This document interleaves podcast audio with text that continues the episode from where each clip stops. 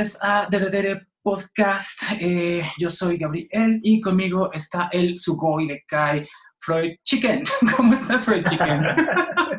Muy bien, aunque poco Sugoi de Kai, porque yo estoy más bien Me hace falta el de Kai. pero, pero aquí bien, todo bien. Sugoi. Sugoi. Todo Sugoi. Perfecto. Este, eh, hoy tenemos un tema, pues supongo que muy de moda. Ojalá eso le agrade al auditorio. Creo, creo tengo que decir en nuestra defensa que esto lo habíamos pensado antes de que fuera eh, tan tendencia y estuviera tan en boga, eh, que es las redes sociales. Em, ¿Qué redes sociales usas tú, Freud Chicken? Hoy sí queremos hablar de ese tema. Yo uso, principalmente uso Twitter, esa es la que más, la que más tiempo le, le suelo dedicar, ¿no? Adicionalmente, Facebook, aunque más bien por cosas de trabajo, casi no comparto cosas de manera cotidiana ahí, ni, ni la uso para enterarme de nada. Esto, ya de muy rara ocasión utilizo Instagram también, no es tan frecuente, pero no soy tan visual, creo yo. Y a la que le he tomado cierto cariño de vez en vez este, es a TikTok, que es como Ah, la de moda ¿En serio? entre la gente. Sí. Le he tomado un poco como de interés a TikTok. Es peculiar TikTok, tiene, tiene como sus, sus- Ahorita andan en un dilema muy político con esto de que Estados Unidos la quiere prohibir. Bueno, Estados Unidos, Donald Trump la quiere prohibir porque es de origen chino, ¿no? Bueno, esa es la excusa. Y, este, y supuestamente porque los chinos hacen espionaje, porque claro, sabemos que Estados Unidos no hace nada de eso, claramente. Este, pero eh, creo que lo que más le disgusta en realidad es que eh, TikTok ha sido una de esas plataformas que ha resultado muy útil para, para la gente que no es pro-Trump. Mira, no, no lo hubiera imaginado. Yo, yo pensaba que TikTok eran solamente coreografías y, y Vines, bueno, videos que tipo Vine. A mí me sorprendió cuando salió TikTok porque me explicaron así como, ah, pues son videos cortos, como con una tontería. Así como, pues que eso no era Vine. Sí, sí, pero ya no existe. Y yo, ah, cabrón. así como, ¿qué es? Tal cual. Mira, me, me sorprende mucho. ¿Cómo, cómo es que la gente eh, anti-Trump eh, se, se, vale de TikTok? Es peculiar porque, o sea, sí, TikTok efectivamente se utiliza como para, o sea, lo más común o lo que todo el mundo identifica de TikTok es que la gente baila o hace cositas chistosas o en el caso es que son videos cortitos, cuando mucho creo que son de un minuto. Ujú. O sea, la verdad es que yo en TikTok no, no he creado contenido mucho, o sea, he hecho alguna que otra cosita nomás, nada más como para ver cómo funciona el asunto, pero es algo que puedes consumir muy rápidamente, puedes ver como muchas cosas. Y sí, lo que más ves son como bailecitos y cositas así cagadas y etcétera, ¿no? Pero en Estados Unidos, ahora que fue todos los movimientos de Black Lives Matter, por ejemplo, eh, en TikTok hay muchísimas chicas, sobre todo, chicos también, pero chicas, que son fans del K-pop, por ejemplo, del BTS. Sí, claro. Y ellas usaron TikTok para ponerse de acuerdo, por ejemplo, para hacer cosas con, en- con respecto a los movimientos de, de Black, Lives Ma- Black Lives Matter. Por ejemplo, en TikTok se pusieron de acuerdo. Hay dos, dos ejemplos muy interesantes. Uno de ellos fue que se pusieron de acuerdo en TikTok a través de unos pues, de comunicación que se puede tener ahí, este, para apartar boletos para uno de los rallies de Trump y no Mm. ir. Sí, sí. Ese, ese- ese fue uno, ¿no? y apartaron un montón, o sea, literal, dejaron, lo dejaron casi solo con el vato en uno de esos y se enojó mucho. La otra fue que también se pusieron de acuerdo para, no me acuerdo en qué ciudad de Estados Unidos, uno de, las, de los cuerpos policíacos subió, hizo una aplicación en la que pidieron a la población que subieran videos de, de la gente en las protestas haciendo vandalismo o lo que fuera, y las TikTokers, fans del K-pop y aparentemente muy contra Trump y etcétera, eh, se pusieron de acuerdo ahí para atiborrar esa aplicación de videos de K-pop. la tumbaron eventualmente. Qué maravilla, ¿no? O sea, eh, ya, que, ya que mencionabas la colección de redes sociales que acabas de mencionar, eh, algo que recurrentemente te, he dicho en estas semanas o yo meses, no sé, qué hacemos el Dere Podcast, es que me, me, sorprende mucho, por ejemplo, que tú puedas utilizar Twitter. Yo no entiendo nada en Twitter. Este, no entiendo Instagram. Yo, yo uso Instagram, pero es más bien un Instagram de mis gatos. Eh, porque es básicamente todo el feed, ¿no? Como que más bien es, yo lo utilizo como para coleccionar imágenes o cosas que me parecen bonitas, pero sí sé que pasan muchas cosas en Instagram de las que yo ni me entero y con las que no sé interactuar. Eh, y TikTok es como que un, un, mundo muy ajeno, pero, pero en estos ejemplos que, que das es algo muy bonito de, de ver cómo, eh, cómo la gente, la gente joven, la gente que, que ha crecido en un contexto diferente, que entiende de manera distinta cómo relacionarse con su red social, pues la puede utilizar para otras cosas. Y eso es formidable. Eh, fíjate que es curioso cómo eh, no eres para nada la primera persona que, que, menciona esta idea de tengo Facebook por trabajo, lo cual es bien raro, porque es como, o sea, Facebook pues como que estaba para compartir cosas que no son serias, pero en algún momento es una plataforma como tan versátil, como que trae como que todo ahí y, se las arregló para hacerse parte de nuestra vida, ¿no?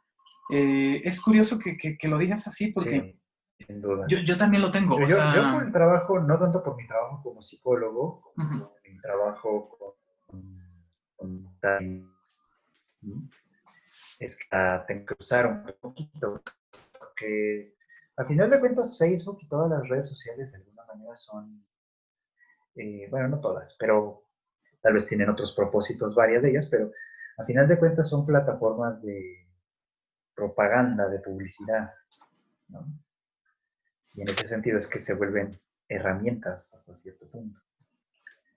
Creo que con Facebook es más obvio incluso, ¿no? Que de lo que se trata principalmente es de promover eh, contenidos para atraer clientela de alguna manera. O sea, uno de los grandes ingresos son, pues son los ingresos publicitarios, principalmente.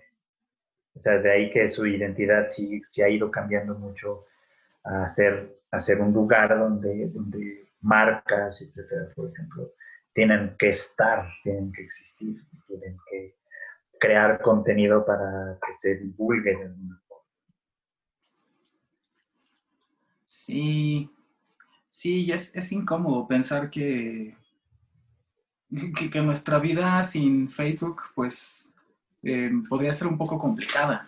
O sea, es esa cuestión. Se, hicieron muy hábiles, creo yo. Creo que, que, que, que, emplearon a la gente correcta seguramente para desarrollar cosas que dijeran, mira, esto le va a servir a la gente, lo va a usar, dáselo y lo vamos a tener ahí. Y, es cierto, o sea, eh, por, tal como lo dices, ¿no? Grupos de trabajo yo que tengo en Facebook, pues funciona muy bien, ¿no? Entonces voy a hacer un evento, pues sí o sí lo tengo que divulgar en, Facebook, o sea, así se va a enterar la gente. Eh, vamos a trabajar un documento, vamos a hacer una videoconferencia, vamos a hacer lo que sea, muchísimo, o sea, por supuesto hay muchos más canales por los que los puedes hacer, pero es un referente si quieres que sea conocido o si quieres que sea práctico que utilices. Eh, Facebook. Y es, es, raro, porque si recuerdas Facebook hace unos años, no sé cuántos, no sé cuántos años llegué hace yo a Facebook, y, no sé, ni siquiera, creo que ni siquiera sé en este momento cuántos perfiles llegué a tener, o sea, sé que recién, recién decir, hace un año, abandoné el que tuve mucho tiempo, porque me era más fácil crear uno nuevo que, que lidiar con, con, todo lo que tenía que cambiar, o todo lo que tenía que borrar, o todo lo que, que ya no me funcionaba, que ya me era como eh, incómodo, no, no quiero decir tóxico, pero sí incómodo, como, mira, eh, no, no, no, no creo que sea yo ahora la, primera persona que te dice como, Facebook es incómodo, es, es, un, es un ambiente donde encuentras de pronto eh, cosas que no quieres ver, gente que pues no necesariamente te agrada, se, se parece demasiado a la vida real ya. Y, y, no está padre, antes, antes era distinto, antes si, nos vamos atrás, o sea, muy atrás, eh, hace punto 10 años, eh, ¿te acuerdas que teníamos MySpace? Sí. y MySpace, pues era, eh, yo creo que configuró mucho de, de, cómo entendimos y cómo entendemos las redes sociales las personas que vivíamos en aquel entonces y las personas que las utilizábamos en aquel entonces. Y era algo raro, era algo raro para gente, pues supongo, de nuestra generación, o al menos así me lo parecía, pensar que iba a existir una página de internet que se tratara de ti. Y, era como, yo, o sea, sospechaba yo ya de unos ciertos elementos narcisistas de mi personalidad, pero hasta a mí me parecía demasiado. Era como, ¿por qué la gente querría entrar a una página a ver, entrarse en mi vida cuando no he hecho nada? O sea, ¿hice qué? O sea, me subí al camión, eh, entré al metro, fui a la escuela, me volé las clases, fui a las maquinitas. A nadie le interesa eso. Y luego te encuentras que sí, que a la gente le interesa eso. Y yo así como que, Dios mío, no sé. son cosas que no entiendo, pero, pero pues no soy yo el, objetivo, supongo, de ese producto. O, sí lo soy, pero no entiendo cómo, tal vez. Entonces es, es curiosa esa incomodidad que genera el Facebook, me parece que, la gente migra a, otras eh, plataformas como pues buscando distintas herramientas o distintos entretenimientos. Y, y, creo que la, otra plataforma a la que recién me he integrado es este, YouTube. En YouTube creo que me ha, al menos al momento ha sido satisfactoria mi experiencia, porque, em, porque yo me integré en el momento en el que, en el contexto de la pandemia, pienso que hay que crear eh, y, promover la educación, que pues es lo que yo hago, que tengo que dar un curso de una manera distinta, de una forma que sea más eficaz y, más accesible para los estudiantes, que es para quienes se hace esto. Eh, eso es algo que les digo cada año a mis estudiantes, como, a ver, a veces eh, los docentes están en el siguiente error, piensan que el curso se trata del el show del profesor, que, la gente viene a ver su, sabiduría y su grandilocuencia, y, no se trata de eso. La educación se trata de que llegue una persona y aprenda cosas, de eso se trata. No, no, de, no de que alguien llegue a admirar al otro como es súper genial y, tremendamente sabio y un montón de cosas. Eso, eso no sirve, ¿no? eso no es la educación. Entonces, eh, en realidad me gusta mucho por algo que le comentaba a una amiga. Eh, cuando terminé mis primeros videos le decía yo, esto se parece bastante más a cómo, cómo suenan las cosas en mi mente, a la velocidad en la que platico las cosas, las imágenes, los argumentos que van como entrelazados, digo, se, se parece bastante más y me es muy satisfactorio podérselos presentar así. Pero no solamente es que me sea satisfactorio a mí, sino que la idea es, puedo eh, llegar de una manera distinta a el público objetivo que en este caso tiene que, recibir este mensaje, que, son mis estudiantes. Y me encuentro con la sorpresa muy favorable de que, pues bueno, a mis estudiantes, eh, a unos tal vez les gusta, a otros tal vez no tantos, a otros les es medio indiferente. Eh, el objetivo principal que yo tenía se cumplió, que era como, el argumento central de la clase a lo mejor te lo presento aquí y si no te queda claro, velo otra vez y otra vez y otra vez. No, no necesitas que yo esté ahí para que te lo repita 50 veces. Entonces, eso, cuando me dijeron ellos que, que había funcionado, dije, pues sí, eso es maravilloso. Pero como que el bonus para mí, así como que lo que yo no esperaba para nada, fue que de pronto gente de otros lugares del mundo me dicen como, oye, esto está padre, o sea, ¿puedo entrar a esas clases? ¿Puedo seguir viendo los videos? Y yo, pues, por supuesto, dije, no, mira, no solamente es una universidad pública, sino que pues el conocimiento tendría que llegar así, ¿no? O sea, si, si, si tú me estás diciendo que estás aprendiendo algo de esto, maravilloso, o sea, para, para mí fue como que muchísimo más de la ganancia que yo esperaba y eso, eso me tiene muy feliz. Este, pero, pero también veo que, que YouTube es una, pues YouTube es como el equivalente a la televisión en estos días, supongo. Ya también es una red social distinta eh, ya, es, una red social muy eh, castigada por los anunciantes, por las políticas de, lo que puedes poner y lo que no, y varias otras cosas, ¿no? Eh, entonces, pues hemos, estamos viviendo en un mundo donde hay muchos medios y, y, cada medio de pronto tiene como que sus propias características y sus propias reglas y sus propias limitantes. Y eso es pues eso es interesante. Y hay una red social nueva que no me acuerdo cómo se llama y no tengo, obviamente, pero anda por ahí, no sé. No, pues la verdad, ahí sí, ahí sí no sé de cuál hablas. Pero sí, creo que YouTube, por ejemplo, que tiene también ya muchos años, pues así ya, ya tiene, ya se ha vuelto establecida. De hecho, me parece muy interesante que la compares un poco como con la televisión, porque, un poco porque tiene ese, ese mismo elemento, ¿no? De que generalmente es unidireccional. Yo creo un video, lo pongo y, la gente consume, ¿no? Eh, su nombrecito como YouTube, o sea, básicamente es, eso, ¿no? O sea, tú haces la televisión. Ya no, ya no es la televisión, eh, los sistemas televisivos que te dan contenidos, tú la haces y tú la, la, propones, ¿no? Tú propones la televisión y la gente lo ve o no lo ve. Pero ahí entra, creo yo, también un tema importantísimo que, cada vez es más evidente en cuestión de redes sociales, que es justo el de los algoritmos, los algoritmos que las gobiernan, porque mencionabas esto, ¿no? alguien de, yo qué sé, de algún lugar del mundo. Argentina y Colombia.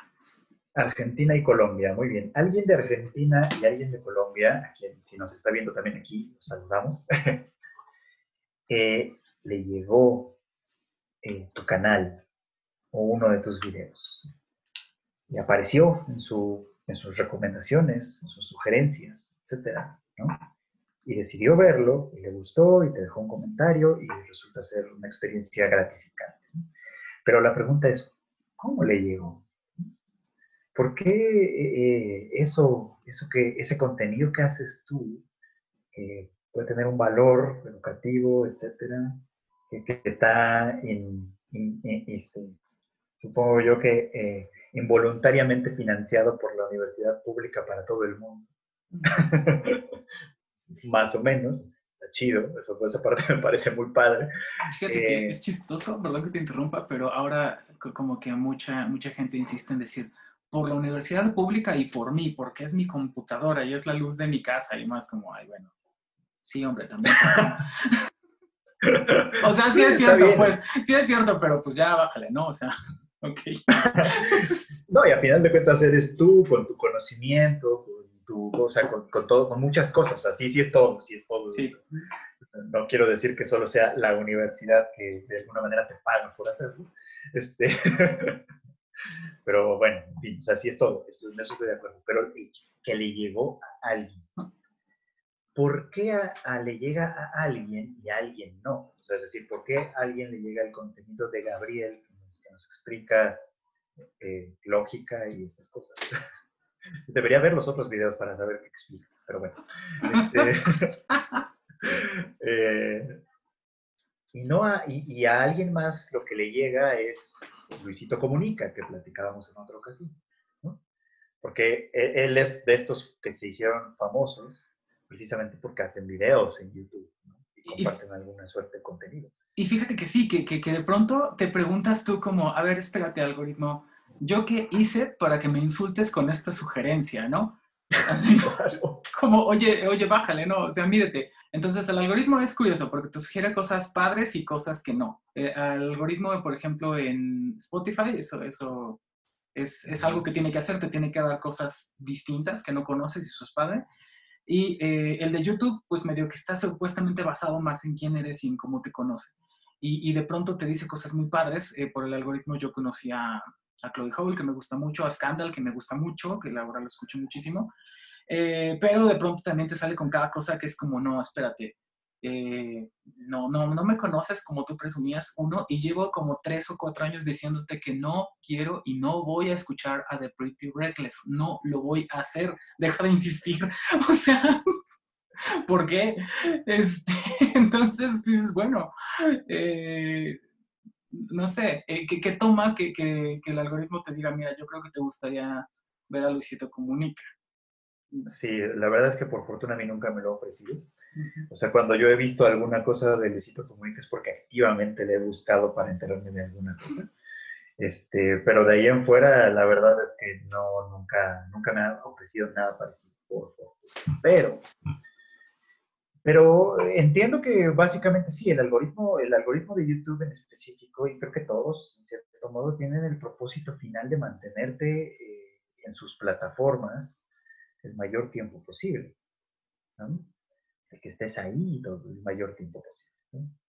Eh, yo escucho, por ejemplo, muchos, a mucha gente más joven que nosotros, este, que, que que probablemente tienen mucho tiempo sin ver televisión, televisión normal, normal, pero tienen una gran, gran historial de, de, YouTube, han visto muchísimas cosas, conocen perfectamente a los principales creadores de contenido, como se les conoce ahora un poquito, este, incluso están al tanto de sus dramas, como mi mamá podría haber estado al tanto de los dramas de Eduardo Palomo, Capetillo. Eduardo Capetillo, qué sé yo. los... Ándale, ándale, exactamente, justamente. Y ellos están enterados perfectamente que si Yuya anda con quién sabe quién, y, si el quién sabe quién antes salía con fulanita de tal, no sé qué, es exactamente como lo mismo. Pero estos son gente que en teoría salió de un lugar normal, días se pusieron a grabar cosas, les funcionó o algo y ya, o sea, y de, y de pronto son celebridades que tienen marcas, que tienen eh, un cierto prestigio que defender, que proteger, etcétera, ¿no? Que, y que tienen incluso un sello como de que este es el contenido que yo creo y este es el público que, que, que tengo, ¿no? Y lo que YouTube haría en ese sentido, como, como ya como, como plataforma, sería simplemente decirte, mira, o sea, como ya vi que te gustó el video de fulanito de tal, porque además tengo muchas maneras de saber que te gustó. ¿Por qué? Porque, primero porque lo viste cuando yo te lo sugerí, a lo mejor medio random. A lo mejor yo te dije, ay, mira, esto a lo mejor te gusta, y lo viste. Y el video dura 25 minutos y de, de los cuales viste 23, lo cual es como, ok, sé que te gustó este mismo contenido, ¿no? Y el video en general trata de esto, de esto, o bien 800 millones de personas lo han visto y a esas 800 millones de personas les gustan estas, estas y estas cosas. Por lo tanto, a ti hay mucha probabilidad de que a ti una, alguna de esas cosas también te guste.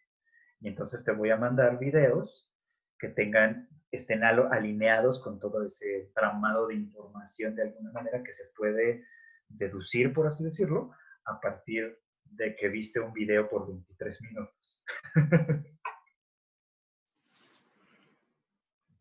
Sí, qué culpa, ¿no? Así como, bueno, me arrepiento, me arrepiento de haber visto ese video. O sea, ¿cuánto más me vas a castigar por, por esos 23 minutos? Diciéndome además que soy igual que todas estas personas, cuando no, yo soy una persona única y diferente y, y, libre pensadora y auténtica y, y, rompo los esquemas, ¿no? Este, pues no, no, no. Eso, eso es interesante porque entonces... Eh, pues el algoritmo o estos patrones de, conducta, eh, pues no, creo, creo que si estoy entendiendo bien, eh, según lo que he visto en estos días, no disciernen eh, si el contenido es basura o es de calidad, si es informativo, si vale la pena, si es bueno o malo, si induce a, cosas diabólicas o lo que sea. No importa. sencillamente es como que es popular, va, ¿Infringió alguna de las normas? No. Este, pues listo, le gustó a esta persona que se parece a esta otra que, también le gustó esto, échaselo. Entonces, em, pues es, otra vez, eh, la, red social es entonces un reflejo,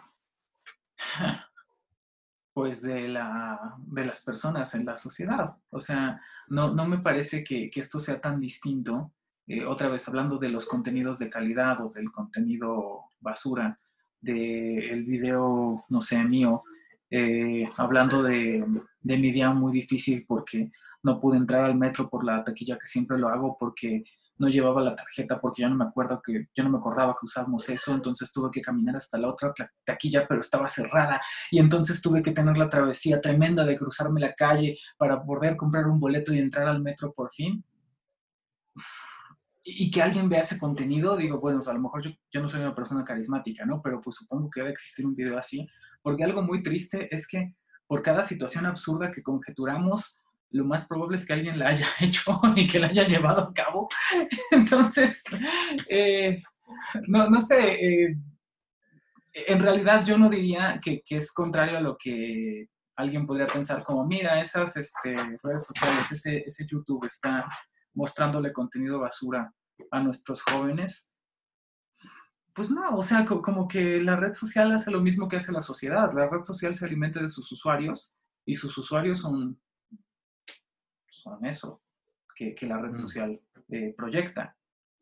Lo, lo creo bueno, Ahí hay un problema de pronto, porque eh, evidentemente creo que tocaste un punto importante cuando mencionaste el tema de eh, el contenido basura.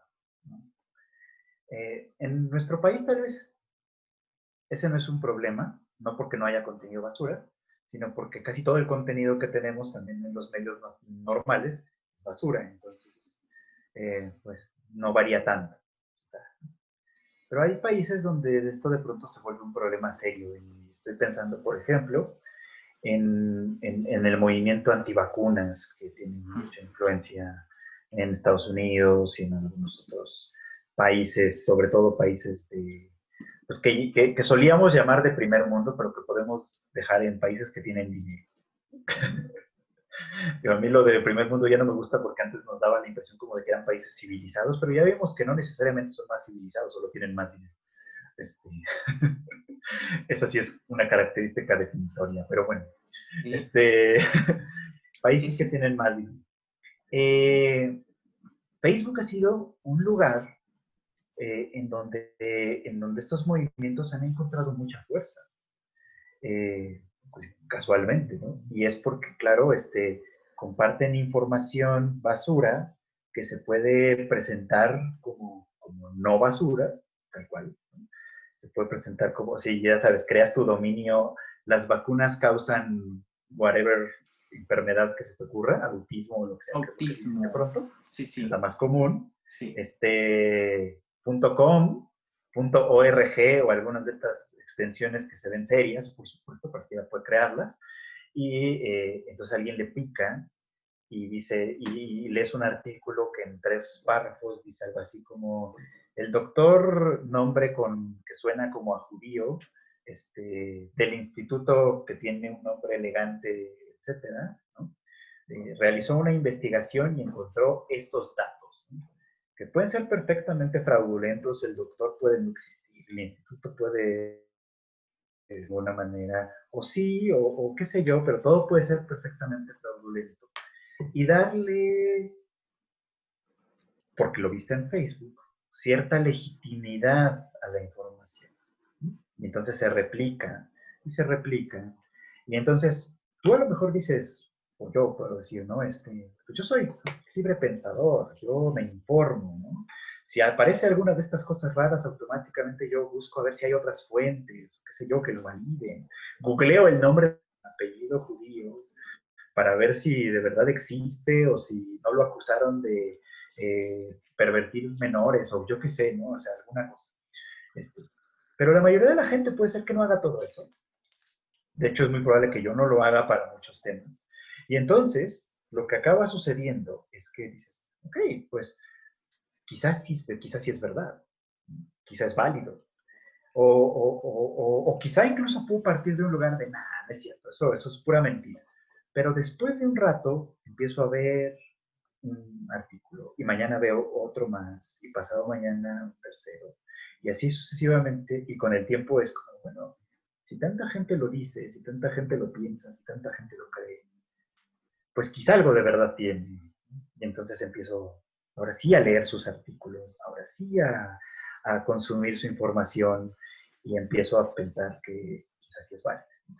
¿Y, qué pasa? O sea, pasa que, esto es un problema que se le ha señalado, por ejemplo, a Facebook en distintas ocasiones, a Facebook como corporación, no como red social. Eh, o sea, a Mark Zuckerberg y su, gente, digamos.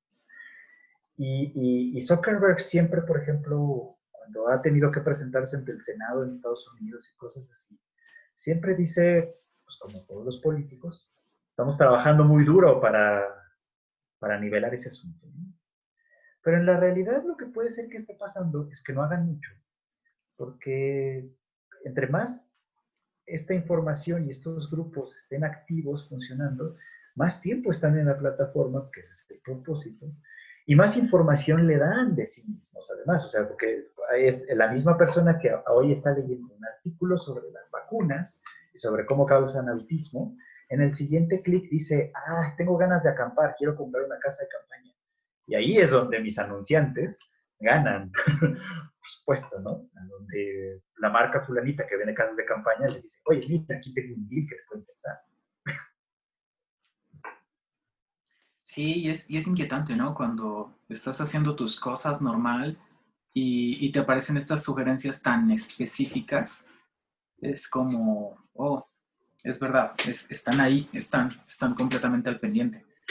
Este, es, me, quedé pensando en esa distinción que, planteaste, que, me parece importante, que, quiero, que quiero regresar a ella. El contenido basura, ¿cuál sería? Porque parecía, según lo que yo estaba diciendo, que, el contenido, pues como que ramplón, a lo mejor humorístico, era el contenido basura. Y tal vez no, tal vez es algo padre de pronto compartirle tu, día a día a las personas y pues si se les hace chistoso verte, pues adelante, ¿no?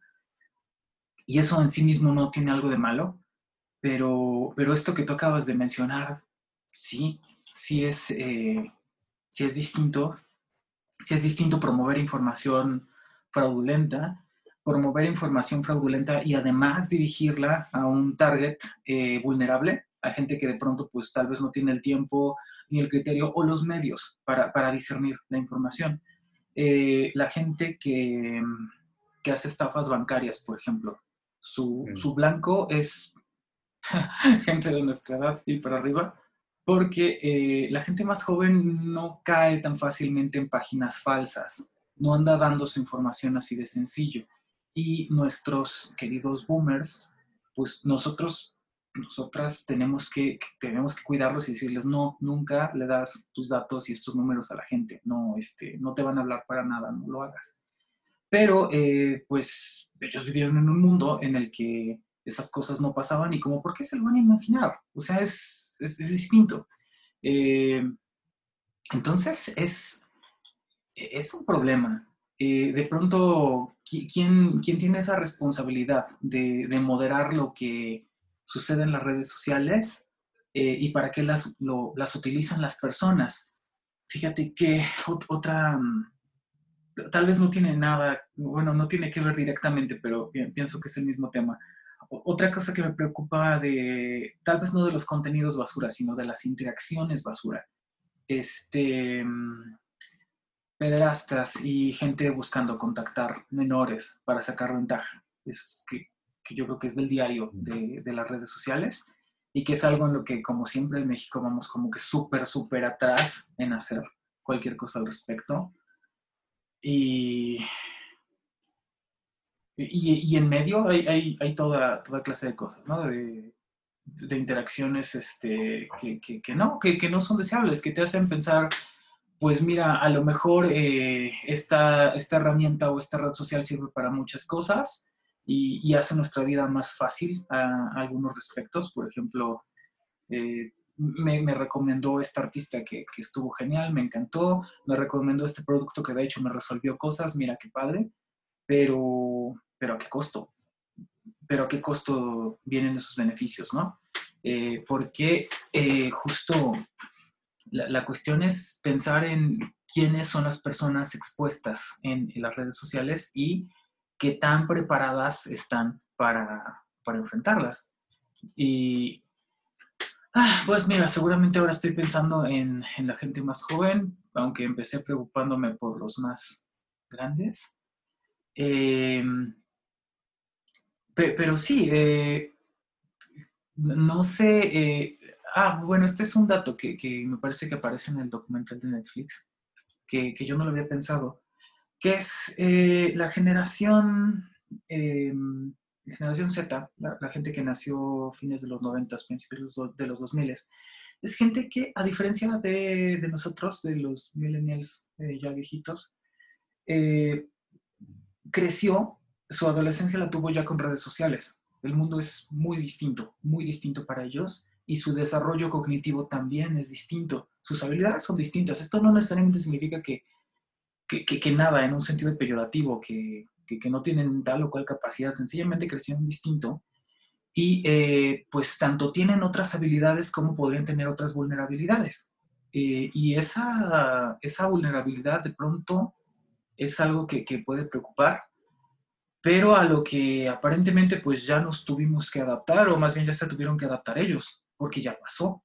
Entonces, es, inquietante, ¿no? Como saber eh, qué tanto, qué, qué tanto como personas, como individuos, podemos tener agencia en eh, hacer recomendaciones o incidir en que otras personas utilicen las redes o los medios de alguna forma en particular. Porque pareciera que aquí sí estamos cada quien por sí. Es como, mira, yo voy a ver que a mí no me trancen, que no me hagan un scam. Si, si voy a ver esta película, pero hay como, me baja como 15 virus, pues es mi responsabilidad por güey. Este, y ya, ¿no? Eh, pero yo no puedo ser responsable de lo que hagan las demás personas. Y aunque quisiera, eh, es como, pues tampoco voy a poder estar todo el tiempo al pendiente de lo que hagan mis sobrinas, no sé. Mm. Y, eso preocupa mucho, me, me inquieta. Estoy de acuerdo. Estoy de acuerdo que eso es muy preocupante. Y es que, digo, yo lo pienso igual también pensando en mis primos y cosas que, que conozco que tienen hijos, ¿no? Eh, que son pequeños o son jóvenes y empiezan a tener redes sociales, por supuesto.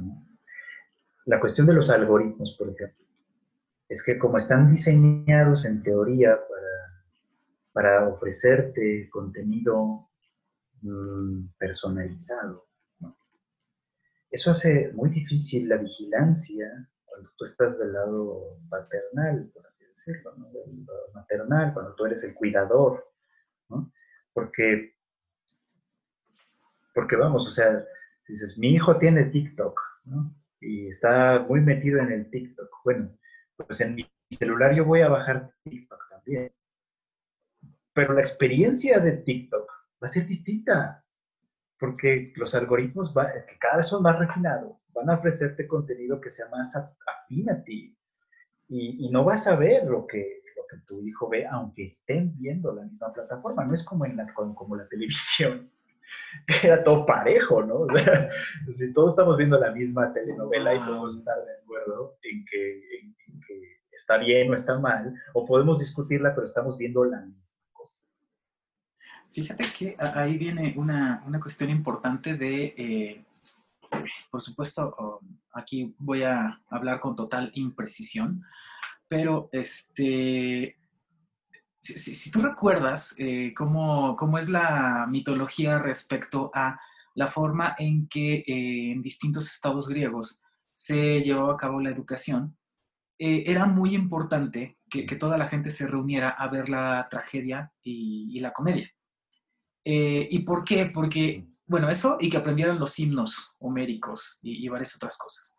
Porque si aprendías los himnos homéricos, entonces tenías buena noción de, cuál, de quiénes eran los dioses, de cómo es el panteón, de a quién hay que pedirle, de a quién hay que agradecerle, de qué cosas hay que hacer y qué cosas no.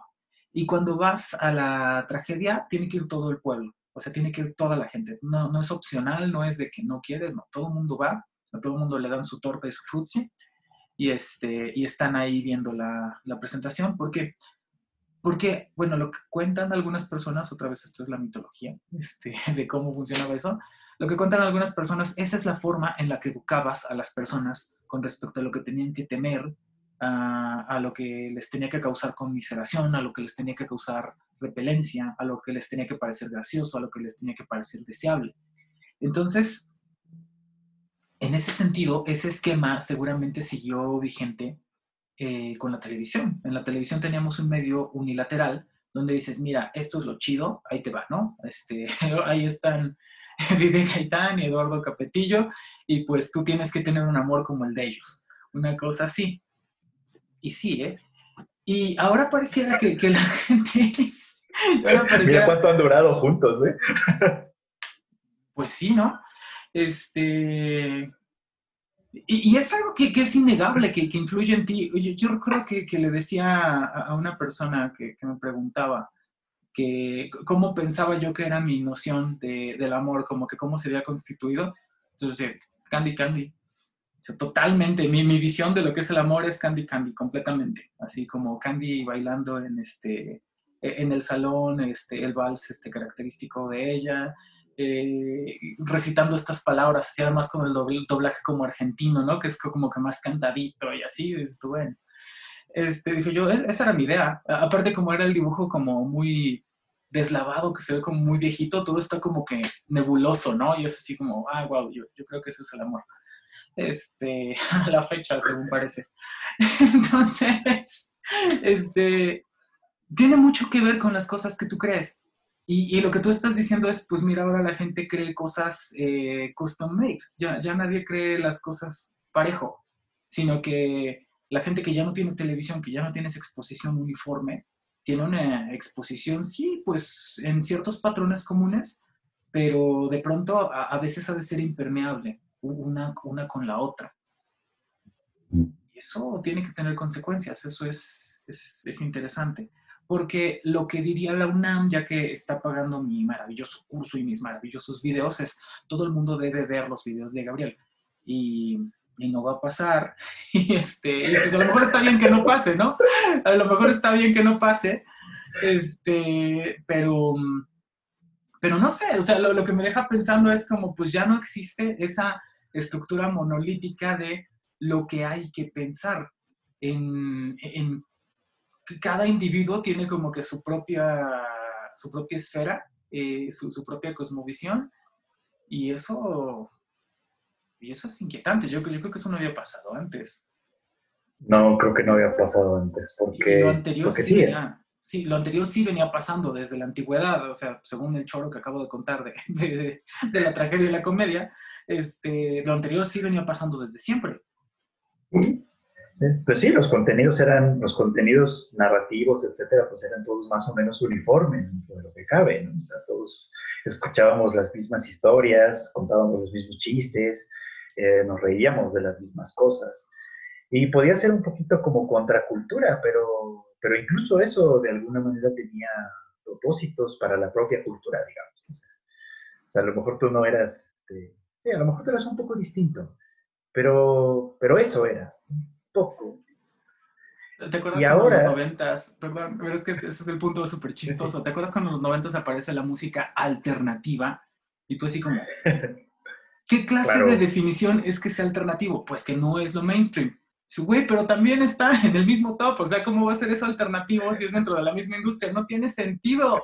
O sea, para ser alternativo tendría que no salir aquí. Adiós. Perdón. Exacto.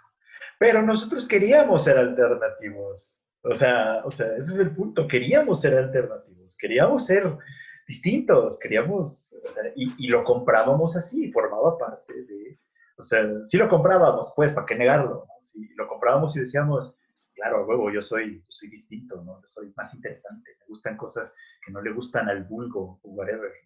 Este, eso nos alimentaba el narcisismo todo y pero ahora, esto sí es una realidad un poco más cercana. Pues, cercana y no, porque lo que ahora se crean son pequeños monolitos donde, donde todos sí consumen más o menos lo mismo. O sea, de hecho, de hecho ayer o antier estaba, estaba curioseando en TikTok. Estaba ahí dándole, dándole, vas pasando los videitos. Y me apareció uno que me llamó mucho, mucho la atención. Era una chica habrá tenido 17, 18 años, no sé, muy joven. Y la chica denunciaba a través de ese pequeño video que un muchacho que me acuerdo que se llama Gilberto y otro nombre y dos apellidos, este, filtró sus fotos nudes, sus desnudos, pues, y que eso no estaba bien, y etcétera, y, o sea, la chica de alguna manera dijo esto, ¿no? O Sí son mis fotos, no lo voy a negar, pero las filtró este cabrón y esto no está bien. Pero yo pensé, o sea, Google, denúncialo. ¿Por qué lo estoy viendo yo? O sea, evidentemente este, este, este pequeño video tiene muchas probabilidades, si la chica lo subió sabiendo exactamente qué pasa, tiene muchas probabilidades de que su círculo cercano, que sabe quién es Gilberto, etcétera, lo vea. A mí no me dice nada, o sea, pero, pero hay, hay, hay un grupo que debe ser relativamente pequeño, al que ese video con casi toda la seguridad le va a salir en algún punto. ¿Por qué? Porque es un, es un núcleo pequeño de personas donde todos siguen los mismos contenidos eh, aparentemente personalizados, pero como todos siguen más o menos la misma cosa, pues les va a dar el mismo, rol. Pero es un rol al que yo entré por, algún azar del destino, porque, porque he visto cosas que seguramente este grupo también ve al mismo tiempo, ¿no? Pero no necesariamente quiere decir que sus padres, por ejemplo, sus maestros, que a lo mejor también curiosean el TikTok para ver qué ven sus hijos, probablemente no ven las mismas cosas. Probablemente ellos ven a los señores que se burlan de lo que dice AMLO en las mañaneras. Ah, sí. Sí, sí. Que también hacen TikToks, claramente. También hacen TikToks, Dios. Ok. Hay TikToks de todo, hay TikToks de todo, donde se burlan del observador, donde se burlan de Frena, donde hablan de anime, donde denuncian este, prácticas machistas, hay, hay, de todo, pues. Pero el, algoritmo está tan bien diseñado, para bien y para mal, que sí te va guiando a un contenido muy, específico. Por ejemplo, si tú solo, solo te quedas a ver videos de gatitos, va a llegar el momento en el que solo vas a ver videos de gatitos. Todo lo demás va a ser invisible para ti. Sí, esta idea de la burbuja digital, ¿no? Como que en mi Facebook solo tendría que salir las cosas que, yo pienso.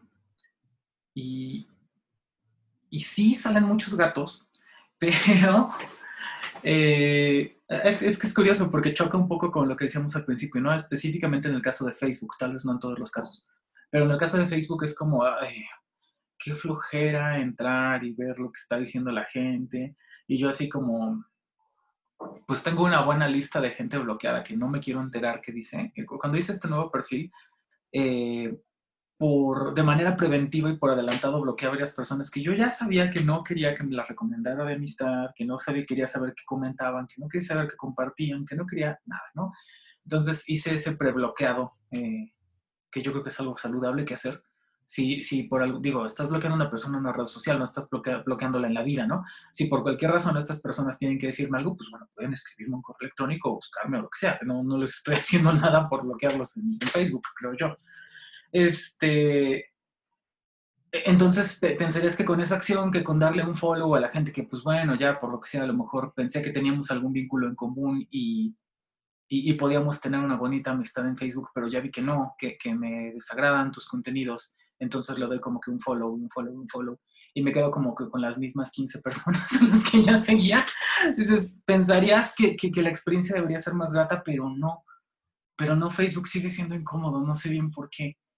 Y, pero bueno, el hecho es, la idea es, pues sí, como que puede existir esa, esa burbuja, eh, a pesar de que hay tantísimos contenidos eh, diversos. Y algo saludable que hacer, aparentemente que es, que es algo que sí he practicado, es conservar en mis redes incluso a la gente que me incomoda, pero eh, queriéndome enterar de por qué piensa la gente, las cosas que piensa, que son distintas de las que pienso yo. Informativamente eso es útil, porque eh, de pronto eh, yo ya tengo una idea más o menos de, de qué creo respecto a un asunto, esta persona cree lo opuesto, y si, si podemos salvar la parte de los insultos y, las burlas y la sátira y, toda la paja, digo, bueno, ¿cuál es su argumento? ¿Por qué piensa esto de manera distinta? Que yo quiero saber eso. Quiero saber eso para, en un momento dado, si esta persona tiene la receptividad, decirle, mira, yo creo que estás eh, en un error por esto, por esto y por esto. Si te interesa considerarlo, pues adelante. Y si no le interesa, pues bien, sencillamente es como, mira, recojo esa información y me la traigo para mi argumento. Y pienso que a lo mejor tienen razón en algunas cosas y puedo fortalecer lo que yo creo, este, o a lo mejor no, a lo mejor sencillamente por anticipado puedo vacunar mis creencias contra ciertas objeciones y, ya. pero, pero lo cierto es que es cansado, porque tal como lo estás diciendo, es como hay tantísimos, pero tantísimos contenidos, o sea, la oferta en este caso de consumo o de entretenimiento es tan amplia que, que, sí medio que, no sé, es como te lo dije hace rato, me, me hace, me, me, causa mucho contento, me, me, siento como muy agradecida con la gente que de pronto dice, mira, yo vi tu video y me gustó, y así como, ¡Ah! ¿En serio? es como súper bonito. Este, y pues como lo hemos dicho, ¿no? Con la gente que ha escuchado el Dere Podcast, por supuesto.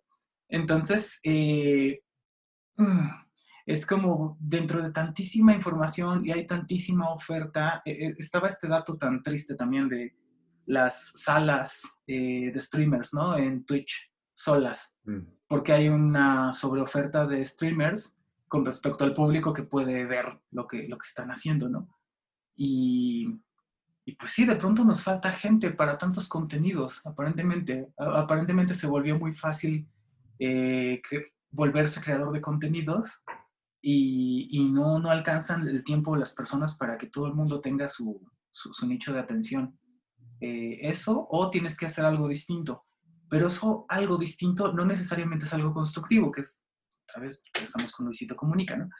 Entonces, este, pues es es complicado. No, no, sé, a, mí me, a, veces quiero pensar que, me gustaría sentir esa comodidad de, la burbuja. Creo que, a veces pasa, pero, pero a veces no. A veces sí me encuentro con información que es incómoda.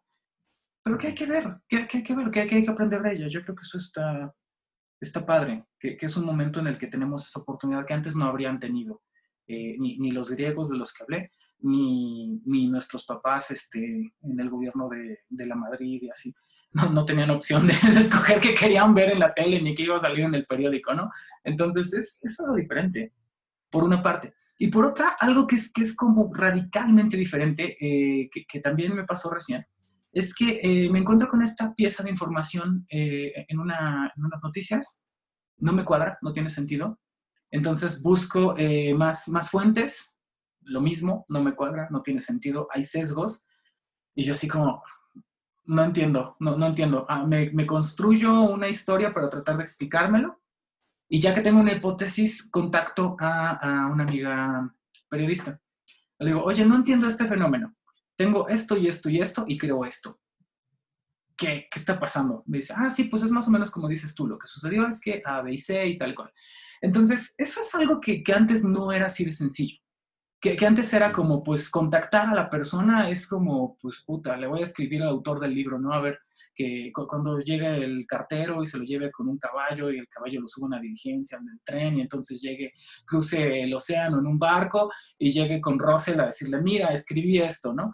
Y es como, no, fregue, estás mal, tu libro es basura. O sea, varios meses después es como, oye, no, e, eso no se podía hacer antes. Entonces, ahora tenemos al alcance cosas que antes no, no teníamos en cuanto a la verificación de la información. Está por una parte ese aislamiento del que ya hablamos, está por otra parte ese mar de información, como que ese exceso de información se puede volver un exceso de ignorancia, se puede volver como que nuestra contra, es lo que habla la gente del Big Data y así. Este, y, em, pero por otra parte, pues también está no tan lejos la gente que, que tiene una opinión relevante respecto a las cosas y, la podemos contactar. Yo creo que eso es, eso es algo padre, que también nos dan las redes sociales. Es uno de sus muchos atractivos. Creo que en parte, por ejemplo, me parece que, la, que la, que yo le dedico más tiempo que es a Twitter, eh, tiene todavía esa ventaja, ¿no? que sigue siendo como un foro donde, donde la gente habla. Y puedes seguir a la gente que te interesa, a la gente que, y, ver lo que dicen sobre ciertos temas en específico. Creo que el problema, por ejemplo, de Twitter es, en específico, por ejemplo, es esto de lo que llaman tendencias, el hashtag, eh, que tiene el propósito, obviamente, pues como de focalizar ciertas conversaciones, pero que también se ha convertido como en una especie de campo de batalla. Porque en Twitter puedes tener eh, un ejército que puede ser semiautomático o no, de bots, de robotcitos, que pueden ser humanos, o, o no. Oye, ¿de qué trabajas tú? No, pues yo soy AMLOBot. Yo soy AMLOBot. Soy AMLOBot. En Twitter pasa mucho eso. O sea, no hay día en el que no veas que es tendencia alguna cosa que dice AMLO es idiota, con esas o con otras palabras, y hay otra tendencia al ladito que dice, este, estamos mejor con AMLO, AMLO rey del mundo, o whatever. Este, y, y, muchas veces es un, o sea, si les picas y cometes el error de picarles ahí para ver qué está pasando. Lo más comúnmente es que encuentras a gente, o sea, no encuentras una conversación, no encuentras una discusión, no encuentras, no encuentras argumentos. Lo que encuentras son así de, cállate pinche chairo, cállate tú pinche derecho, pinche conservador, o yo qué sé. En el mejor de los casos, derechango, esa es la palabra. En el mejor de los casos, eso es lo que encuentras. Y ese es el mejor de los casos. En el peor de los casos, lo que encuentras es simplemente el hashtag repetido, como si fuera una máquina contestadora o qué sé yo, cientos de máquinas contestadoras, cuyo único propósito es levantar ese hashtag para que uno lo vea y que ese es el otro accidente. Si no les picas, si no entras a la tendencia para ver si alguien está hablando de algo en específico, pues simplemente te quedas con, ah, este es un tema importante, pero te quedas en la pura, en la pura superficie. O sea, no te enteras de nada.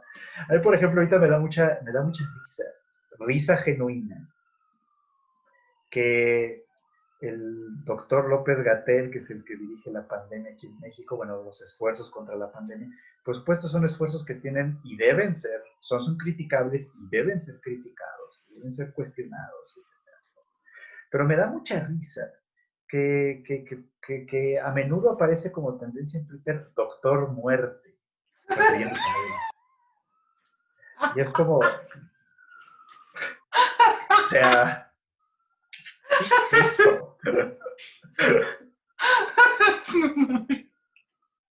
Doctor Muerte. entiendo de dónde viene la alusión. Creo que hasta medio, medio recuerdo quién fue el que la dijo primero. Pero es completamente inadecuada. O sea, yo no pongo a que lo critiquen, critiquen todo lo que quieran, pero, pero esa no es la, la forma, creo yo, ¿no? Ojalá un día utilicen el hashtag Doctor Hell. Doctor Hell estaría más padre, ¿no? ¿Te acuerdas de, de Estaría más padre. Sí. Doctor Hell. no, pero no tienen ese sentido del humor, me temo, ¿no? O sea, creo que ese es el problema de Twitter. O sea, y Twitter se utiliza mucho para eso. Por algo, lamentablemente, es la red social favorita de Donald Trump. Mm. Sí, claro. Eh, bueno, esa es otra instancia donde el humor no es lo basura, lo basura es el no pensamiento detrás. Eh, ojalá fuera, fuera de otra forma, pero, pero no pasa. Fíjate que eh, hace rato iba a decirte algo, pero se me olvidó, pero volviste a dar con este tema. Eh, Charles Peirce decía en 1800 y tantos, escribió este artículo maravilloso, que es como de mis favoritos en la vida, de Fixation of Belief, eh, el establecimiento de la creencia, creo que sí lo, tradujeron aquí. Y lo que dice es, eh, no me acuerdo de todos los argumentos, pero dice, mira, básicamente la gente cree las cosas que cree por autoridad o por repetición. Dice, y hay otro, otro, otro medio, no me acuerdo cuál es, pero bueno, es parecido, es como, el punto de Peirce es como que la última cosa que hacen las personas para establecer sus creencias es seguir el método científico. Es ir a averiguar, eh, verificar, experimentar, preguntar, informarse, eso no, no, lo va a hacer casi nadie. Y eso sucede porque en realidad la gente no quiere saber. Eh, mira, es, más fácil malinformarte o informarte parcialmente y pues creer lo que la gente te dice que andar buscando, eh, que, andar buscando de qué está hecha la luna o si tiene montañas o de tú a saber qué cosa. Porque eso supone un esfuerzo. Y ese esfuerzo no lo vas a hacer si no lo necesitas. Si ya te están dando las cosas que puedes creer y que la gente, que, la comunidad cree con comodidad, pues, pues créelas tú que te haces bolas, ¿no? Eh, y lo que dice Peirce es, no, pues es que querer saber, de hecho, em, toma eh, de los agentes una irritación, así le dicen, una irritación eh, y una incomodidad que no te deja dormir. Dice, querer saber es, es muy incómodo porque todo el tiempo estás pensando en quiero saber qué pasa con esto, necesito saber, necesito resolverlo. Y esa, eh, esa incomodidad o esa ansiedad o no sé cómo decirle, esa urgencia, por decirlo de alguna manera, esa irritación, pues es inusual es inusual y, aunque fuera usual, aunque todas las personas lo tuvieran, es difícil de satisfacer. Entonces, eh, es tanto inusual como implica un esfuerzo. Entonces, ahí hay un doble desafío para que la gente tenga interés, para que tengamos interés en informarnos. Y luego estamos frente a un mar de información y que, hay tantísimas cosas de que enterarse que es como, bueno, ¿por dónde empiezo, no? Eh, entonces es, muy complicado porque eh, lo que está diciendo Peirce no es normativo, es descriptivo lo que está diciendo, mira, la gente es así, así somos o así son las personas o así hemos sido en la historia. Y te, deja, esa no es la conclusión de Peirce, lo que dice Peirce es, este, bueno, pero tenemos la oportunidad de hacerlo distinto, eh, ustedes personas lectoras de mi artículo hagan las cosas diferente, eh, sigan su afán de conocimiento, alimentenlo, este, comuniquen cosas que son verdaderas, sean dignos, sean personas dignas, pues, y, ya, básicamente eso es lo que él propone, eh, muy, muy, este, muy como escribía la gente en aquel tiempo, como de manera muy romántica, por decirlo de alguna manera. Y, eh, pero la conclusión es, bueno, ese es un propósito, eso no es lo que estaba pasando ni necesariamente lo que va a pasar, y de pronto, si tú quieres que la gente crea o se informe de las cosas que son importantes, tienes que suscribir los medios por los cuales se informa la gente.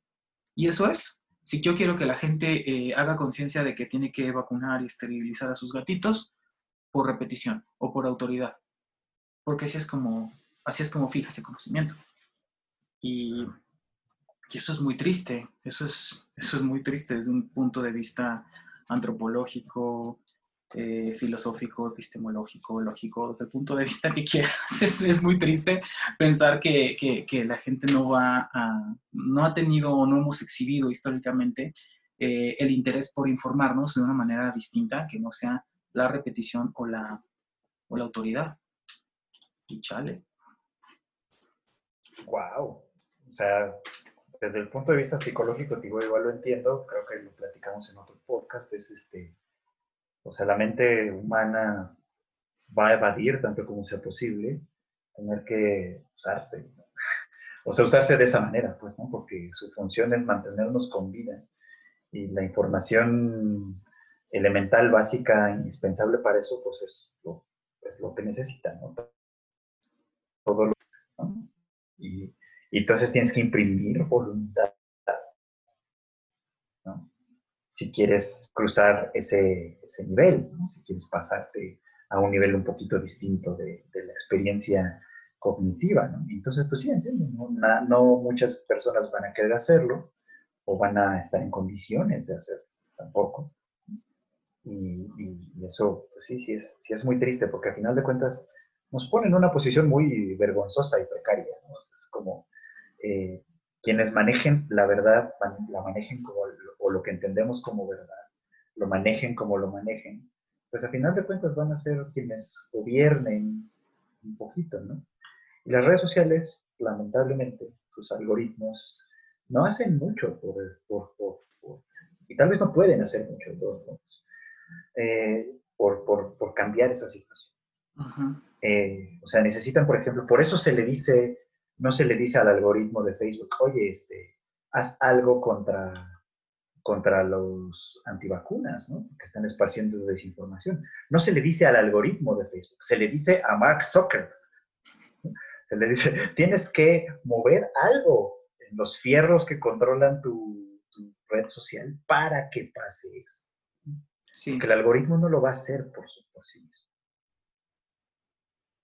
No, y, de pronto regresa al tema de, vale, pero yo porque soy responsable de lo que está haciendo esta gente con su, autonomía. O sea, yo, yo, no les estoy diciendo para qué utilizar la red social, yo no le estoy diciendo, dices, digamos que yo, yo creé un martillo, yo creé una herramienta, pues la gente sabe para qué lo usa, para construir muebles o para darse en la cabeza los unos con los otros o para fines, ya se me acordaron otros fines, pero bueno, no importa. Este, entonces, este, varios.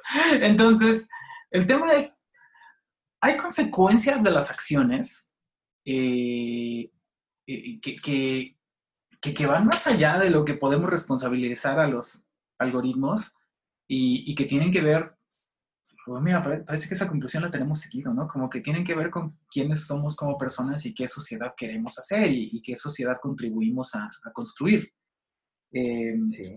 Y pues, pues hay que tomar parte activa en eso por, por el medio que podamos, ¿no? Eh, los medios actuales, entonces, eh, pues implican una exposición de la intimidad eh, a varios niveles desde literalmente que, que la gente eh, diga como, ah, mira, ya conocí este, cómo es la, la ventana de tu, tu, recámara o de tu estudio, eh, hasta eh, cosas peores que son como, ya sé qué inseguridades tienes, o bueno, tal vez no, no Mark Zuckerberg en sí mismo, pero sí el algoritmo y eventualmente Mark, si le interesara saber cuáles son nuestras, este, nuestras inseguridades, pues de pronto lo podría saber porque llevan rato acopiando información de qué nos llama la atención, qué nos da miedo, qué nos pone triste, qué, qué tendencia seguimos en tal o cual tiempo. Y, y pues sí, nuestra, nuestra intimidad está vulnerable de, de, varias formas que, que, no siempre hemos tenido conciencia. Y pues eh, lo, lo que está de fondo es el criterio otra vez de las personas que eh, tanto para la forma en la que me, entero de, noticias y las creo, otra vez como establezco mis creencias, como eh, qué permito que esté al alcance de la gente a mi alrededor, eh, en qué me involucro, en qué no, en qué intervengo, qué, censuro, qué, con respecto a qué soy permisible, permisiva, permisiva, perdón. Este, entonces, pues es complicado porque parece que, entonces toma un esfuerzo que, hay que hacer porque pues claramente el algoritmo no lo va a hacer y Zuckerberg no lo va a hacer y, Frena no lo va a hacer y AMLO tampoco lo va a hacer. Bueno, Frena de hecho cree que sí lo está haciendo y pues... Dios, no sé. Fíjate qué consecuencia tan desfavorable que, le digas a la gente, ve y toma parte activa de, hacer una sociedad mejor y pues te salgan frenas. Si están haciendo eso, según ellos, ¿no? Pues sí, según ellos lo están haciendo. bueno, bueno, el otro día, a propósito de lo bueno de que tiene Twitter, es que de pronto tiene comentarios bastante interesantes la gente y los comparte. Eh, diciendo es, es, pusieron sus casas de campaña, las dejaron ahí vacías y están de alguna manera ayudando a que gente que no tiene casa, pues ahora ya tiene algo, ¿no? Involuntariamente. Ay, Dios, no. Pues sí, en algo, tenían que ayudar. Yo, yo, esperaba que dijeras algo un poquito más esperanzador. Pero bueno. No, no, no, no, no. Es, es completamente accidental. De hecho, seguramente no lo hubieran querido hacer así, ¿no? de considerar esto como un robo, como un ultraje. Sí, se robaron mi casa de campaña, que dejé ahí en Reforma, sola, porque estaba yo en el plantón. No, no. espíritu. Sí. Fíjate que es, que es interesante porque em, el tema con, cuando hay una, una discrepancia es que suele haber también una reducción de, las cosas. Ah, la, tendencia a hacer dicotomías, ¿no? Como, este, ah, pues tú, tú estás chido con AMLO. No, pues no. Ah, entonces eres frena. Dicen, no, por Dios, no. O sea, no, no creo que los frena me, me reconozcan como parte de, de su grey. Este, y, esa, esa tendencia a hacer las dicotomías habla otra vez de esta poca disposición a hacer el análisis fino de las cosas. Decir, como, no, mira, puedo tener, puedo estar en desacuerdo con, las dos posturas y, reconocer lo que tienen de buenas las, dos posturas de pronto y, decir que pues, pues, sí, estamos en la jodidez total, pero bueno, hay que ir viendo qué, qué hacemos de bueno, aunque sea aprovechar estas tiendas de campaña que, que aparte parece que eran este, las que donó eh, el gobierno de Canadá hace tres años en el sismo, ¿no? Y que se habían desaparecido. Eso, resultó ser falso. Ah, resultó ser falso. Ay, mira qué bueno. Pero resultó ser falso. Ok, qué, qué, bueno que resultó ser falso. Qué alentador. Y mira, qué padre que puedas este, informarte con la gente, así como pues, tenemos los medios, ¿no? Entonces, no sé. Eh, mira, no, sé si, si, nos estamos acercando al tiempo de las conclusiones, tal vez, o tal vez no, pero la conclusión es, pues mira, las redes sociales no van a ser mucho peores o nada peores de lo que ya era la sociedad en sí misma. Eh, van a ser un medio distinto por el cual va a perpetuarse su misma eh, mediocridad, ineptitud, eh, impericia, mala voluntad, pero en los que también puedes encontrar y difundir y hacer cosas muy bonitas promoviendo las bondades de la verdad y el amor. Este, entonces, pues creo que, que, toca otra vez, como siempre, a cada individuo ver qué hace con, con su espacio ahí, ya sea este, eh, por encontrar el entretenimiento en común que, que, nos gusta mucho, compartir cosas eh, padres con, con, las otras personas, ya sea música, eh, anime, películas, lo que sea. O hacer cosas más constructivas, como esto que, que platicabas de, de las chicas K-Poppers. Formidable, ¿no? O sea, como, ¿qué, ¿qué más hubiéramos querido que en la juventud haberle estorbado así a alguien como Donald Trump? Eh, yo me acuerdo en mi juventud, yo fui a manifestarme contra Bush y pues no, no creo que mi manifestación haya tenido los mismos efectos que los de estas chicas. Entonces es como formidable y maravilloso, ¿no? Qué, qué bueno. Eh, y, creo que es eso. No sé si tengo otra conclusión. Espero que no haya sido muy pesimista. No sé si tú tienes alguna. No, igual creo que sí tendremos un poco como llegar a una conclusión semejante en ese sentido de, mm. eh, al final de cuentas, se reduce a que como individuos, o sea, creo que una oposición que podemos hacer con respecto a estas redes sociales es que las redes sociales, aunque nos entregan en teoría contenidos personalizados, en la realidad sus algoritmos nos catalogan y nos colocan en grupitos, aunque no nos muestren a qué grupitos pertenecemos. ¿no? Y una forma de oponerse a, ese, a esa forma, a ese, a, ese, tipo de algoritmo, es, creo yo, reafirmar la individualidad tanto como se pueda. Y, esa reafirmación de la individualidad, al menos ante estos sistemas, consiste en informarte tú también, buscar, no quedarte simplemente con lo que el algoritmo te da, sino ir un poco más allá. De hecho, sería obligar al algoritmo a darte más variedad a, presentarte, a que, no, a que no te lo haga tan cómodo. Y esa creo que es una oposición que sí está hasta cierto punto en nuestras manos. O, de menos agarrar tus palomitas y meterte a los comentarios a ver con qué se está peleando la gente, ¿no? Eso, yo creo que ya con esos ganancias, que ya te enteres de qué, qué cosas dicen unos y otros, como decías más temprano, dices, bueno, pues al menos puedo saber o dar constancia de que qué onda con, lo que piensan las personas. este, en fin. Pues, pues yo creo que sí podemos hacer algunas cosas constructivas con, las redes sociales. Este, me parece que, que, lo has hecho tú. Eso lo puedo presumir con base en... Esto te puede sorprender, aunque no, creo que no tanto. Las personas que he conocido que te conocen por Twitter Así como, ah, sí, claro, Fried Chicken es genial, no sabía que era tu amigo. Yo decía, pues, tampoco voy a andar representándome en todos lados como, hola, soy Gabriel, soy amiga de Fried Chicken, ¿eh?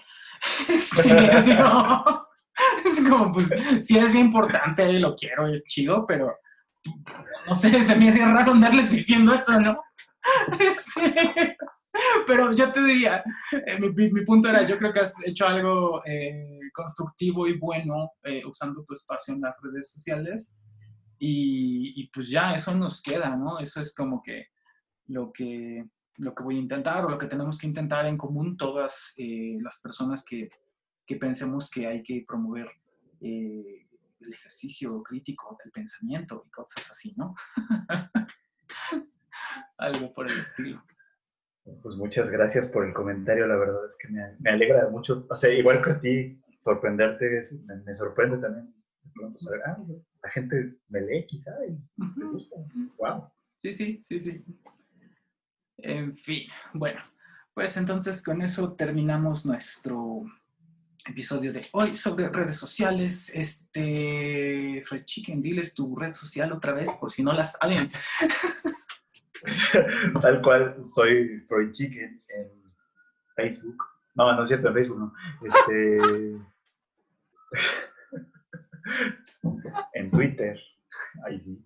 En Instagram, aunque en Instagram también tengo pues, más bien fotos de los gatos, es lo que nos van a ver. Este, yo, para eso debería ser Instagram. Yo, yo ni sabía que tenías Instagram, fíjate. Ah, también tengo Instagram, pero pues sí, ahí la verdad es que lo que más comparto son fotos de los gatos se dejan tomar fotos. Sí, sí, para eso es esa red social, creo. Ok. Este, y bueno, pero bueno, ahí me encuentran si, si quieren hablar un poco, pues ahí, ahí andamos. Perfecto. Este, pues la gente que está en YouTube ya sabe que este es el canal de YouTube, Gabriel RG. Y eh, pues para quien nos escucha en eh, las distintas plataformas que sale el podcast, que ya no me acuerdo cuáles son, pero son un montón, ya. Este, muchas gracias, por cierto, por escucharnos en distintos lugares del mundo. No, esto es interesantísimo, no creció demasiado en escuchas eh, por el episodio anterior, pero sí en diversidad de los lugares de origen de las personas que están escuchando. Y eso es interesantísimo. Entonces, se los agradecemos mucho y les mandamos saludos. Y si quieren ver el canal en YouTube, pues es eh, Gabriel RG, eh, Gabriel con L -I -E, en YouTube, eh, donde pues está este mismo podcast, pero con eh, video para que vean cuando se asoman los gatos en pantalla y así. Y, este, y pues están los otros videos de lógica que, que mencionó el chicken que mencioné yo. Seguramente luego voy a sacar uno de Pierce por si, por si les interesa. Pierce, se dice Pierce, por si les interesa, Pierce. Y pues nada, despidámonos entonces. Muchísimas gracias, Fruit Chicken. Un gusto como siempre. Gracias, gente. Cuídense mucho. Bye.